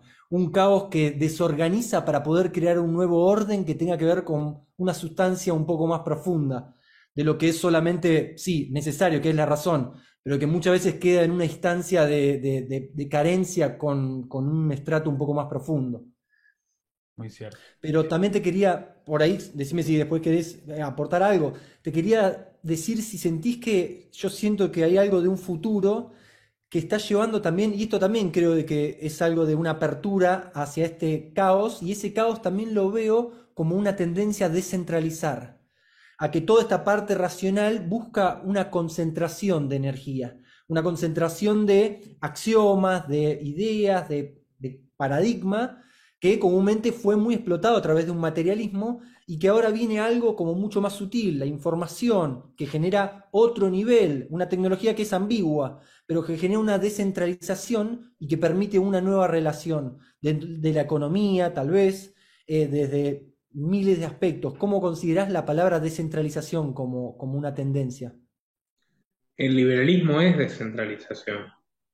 Políticamente es la búsqueda de la descentralización del poder por eso fuimos federales, por eso inventamos la democracia directa, por eso nos hicimos anarquistas.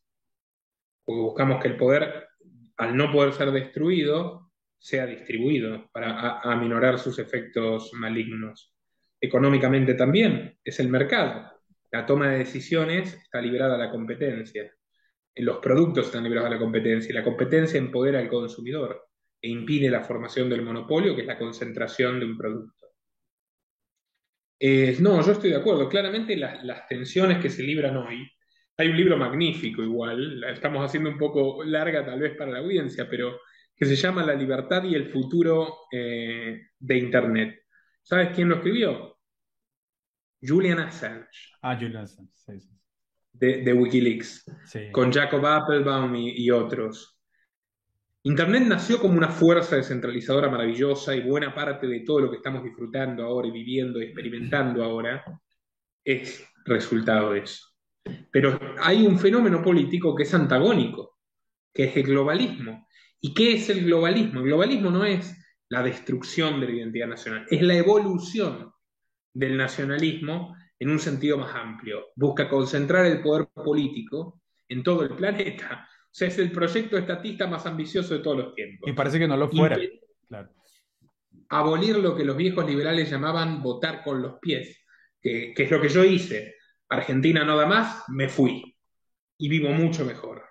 Y puede hacerlo mucha gente todavía. Pero el globalismo quiere destruir eso. Quiere que tengas los mismos impuestos. Este año se aprobó en la cumbre de Glasgow. Yo no puedo creer cómo no protestaron todos los liberales que supuestamente se preocupan aunque sea por la libertad económica. Se aprobó un impuesto mundial, o sea, un piso del 15% a las multinacionales en la cumbre de Glasgow, auspiciada por el actual rey Carlos, entonces príncipe, eh, los Estados miembros de la ONU, es lo que acordaron, un impuesto mundial para combatir el cambio climático, que obviamente se va a trasladar a los precios. Es lo que buscan la CBDC, que es la gran obsesión de mi amigo Nicolaje, las monedas digitales de los bancos centrales. Entonces, buscan la centralización total chocan con el costado positivo de la tecnología otra vez, la parte buena y la parte mala, que es que también podemos descentralizar. En mi opinión, yo no soy fanático de las criptomonedas para nada, pero soy ecuánime. Entonces yo creo que Bitcoin tuvo una enorme virtud, que todavía tiene, que es que ha frenado la implementación del dinero digital obligatorio, porque si quieren eliminar el efectivo, te van a obligar a usar una moneda digital que manejan los políticos y que te coarta tus libertades para comprar, vender, ahorrar, y bueno, si me voy a, entonces va a incrementar dramáticamente la popularidad de Bitcoin. La gente va a decir, pues me voy con esto, con esta alternativa que es mejor. Muchas otras criptos están totalmente intervenidas. Ethereum es un ejemplo perfecto. Lo hablamos el otro día con Nico en el programa, bueno, igual esto es un debate amplio, pero el punto es, hay criptos que son una, posible esperanza para que no se concrete la centralización. Todavía lo es Internet. En estas plataformas mega reguladas, mega vigiladas, por mero criterio comercial, todavía no pueden eliminar o no han querido eliminar eh, discursos como el mío. Entonces tú más o menos aprendes a surfear las políticas comunitarias de YouTube y por ahora sobrevives y es un gran eh, eh, logro porque en un medio tradicional, te doy fe, yo que estuve en diarios, radio y televisión, no duras ni dos minutos diciendo las cosas que yo digo. Entonces, pese a la censura digital, todavía hay algo de esperanza. ¿Y por qué YouTube no termina de estrangular y barrer todo? Y porque, pese a todos los privilegios gubernamentales, fiscales y legales que tienen para convertirse en el líder, temen que, que pierdan ese mercado y que la gente se vaya a otra plataforma. Yo lamento que no se hayan ido ya a plataformas alternativas más libres, pero bueno, todavía está esa amenaza que es lo que permite el Internet. La descentralización es fundamental para el ser humano. Y coincido contigo, Lucas, sobre la feminidad y también sobre, a ver, que las mejores mujeres no son feministas y creo que la mayoría además no son feministas. Yo tengo la suerte de tener una mujer que es un sol y es más crítica todavía al feminismo que yo y es una persona maravillosa y complementaria con todo lo que hago, pero creo que la mayoría de las mujeres no están en eso, como la mayoría de los gays no están metidos en el revanchismo LGBT, y la mayoría de los cristianos y los musulmanes y los judíos no son fundamentalistas, están por suerte. O sea, todavía la, parte buena de la humanidad está hacia abajo, y casi todo lo peor está concentrado en las esferas del Estado y las mafias colindantes. Ya que, ya que hablas eh, eh, de, del lado positivo de la humanidad, me gustaría terminar con, con esta pregunta. Eh, hubo algo muy, muy ingenioso que, que vi en, en, uno de tus videos, bueno, en muchos de tus videos, de que pudiste desenmascarar a uno de los héroes para la mayoría de la gente, que es Elon Musk, ¿no? Porque es como, prácticamente la gente dice, no, obviamente este tipo nos quiere llevar a Marte, tiene, un, tiene una agencia privada de, de, cohetes, es esto, lo otro, quiere comprar a Twitter para supuestamente ser eh, más, eh, para, ir a favor de la, de la libre expresión y todo eso, pero tú lo lograste desenmascarar de una manera impresionante. Entonces yo te digo, si tienes esta, esta, este don e investigativo profundo para poder desenmascarar a gente tan difícil supuestamente desenmascarar, ¿quién, quién en la contraparte para vos, vivos ahora, habría eh, que celebrar, digamos, eh, públicamente, alguien que, o, un grupo de personas o una institución que todavía eh, penses vos que está, que está, digamos, haciendo lo correcto y que obviamente tenga una exposición bastante grande. ¿Quién sería el lado, el lado bueno, por así decirlo, una, una persona, una institución, lo que, lo que, lo que tú prefieras nombrar? Y no es falsa modestia, pero no es difícil desenmascararlo, ¿eh? Además, o sea, quiero decir, está, no, es que no, no siento que yo, eh, de verdad te digo, eh, no siento que yo haga un, trabajo extraordinario. Trato de ser bueno en lo que hago, amo lo que hago, pero no, no, de esta gente, o sea, son narrativas fáciles de desmontar. Yo te, llevé la información, pero tú la podías encontrar y vas a pensar lo mismo. O sea, depende del receptor en eso. O sea, tú has tenido el criterio para decir, este no es el héroe que nos venden. Antes ya. Si tú quieres creer que es un héroe, no importa lo que yo te diga, vas a seguir creyendo que es Exacto, muy cierto. Personas que me vienen a la mente elogiosas. Lamentablemente todo le ha ido muy mal eh, porque la vida es así, ¿no? Hoy por hoy, pero Julian Assange está preso, nos mostró la naturaleza criminal de la guerra de los estados, de las cloacas, es el mejor periodista de todos los tiempos, eh, Ross Ulbricht, por ejemplo, el creador de Silk Road, que era un mercado digital de drogas ah, que eliminaba por completo el narcotráfico, preso, escotado, que falleció feliz. Voy a dedicarle un, documental ahora para el aniversario porque es algo edificante en todo este panorama. Un hombre que ama el conocimiento, que, que ama la verdad y que lleva una vida increíblemente magnífica a partir de eso y aventurera, no monótona ni aburrida, todo lo contrario.